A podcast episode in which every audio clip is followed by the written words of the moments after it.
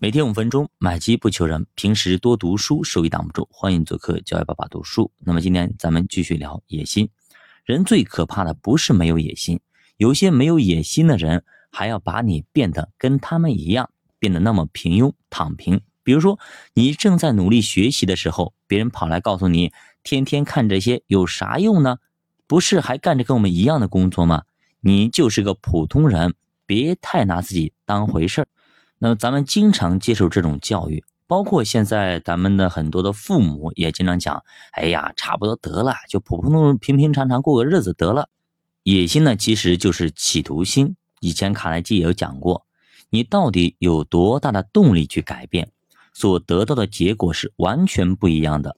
很多人都想成功、想发财，但也只是想想而已，并没有太强烈的企图心。要想有企图心，就必须有一股不服输的精神才可以。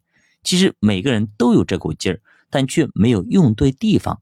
比如说，有人把不服输的劲儿用在了打游戏当中，我必须打赢，我过不了关，我不睡觉，我不吃饭，没日没夜的练习。还有人呢，把不服输的劲儿用在了抬杠上，不惜得罪全天下所有的人，也要跟家人杠到底。还给自己脸上贴金，说这叫辩论能力很强。但是有些人呢，却用在了学习和工作当中，看到别人成绩比自己高就很不舒服，遇到自己想干却没有干成的事儿就感到很不爽，我非得把它搞出来才行。作者讲，没有野心的人永远看到的都是困难，永远在给自己找借口；而有野心的人看到的永远都是机会，也永远在找出路。那么您是否有野心呢？您的野心在什么地方呢？可以马上思考一下。那么作者引用了《三体》里面韦德的一句话：“你们认为没有路，是因为没有学会不择手段。其实办法总是有的，办法总比困难多，只是有很多路你不愿意去走罢了。”很多人都对现状不满，但是很少有人愿意不择手段的去改变。比如说，惨无人道的折磨自己。用十年读五百本书，大部分人都觉得十年太长了，五百本太多了，怎么可能呢？但是主播告诉你，我用了两年多、三年时间，已经读了两百多本。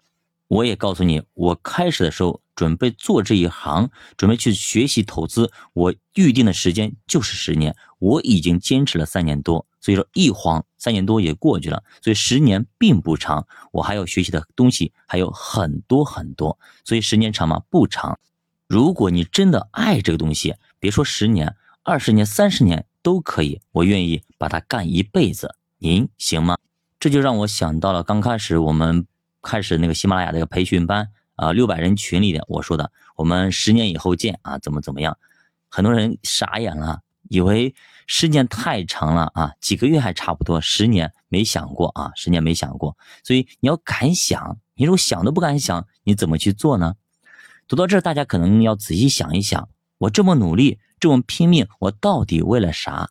很多人估计都会说，我要赚钱，我要让生活更美好，这些都没错，但是赚钱之后的终极目标到底是什么？如果只是赚钱，钱这东西说白了，它没有太多的实际意义和价值，是无法让你长期的有动力的坚持下去的。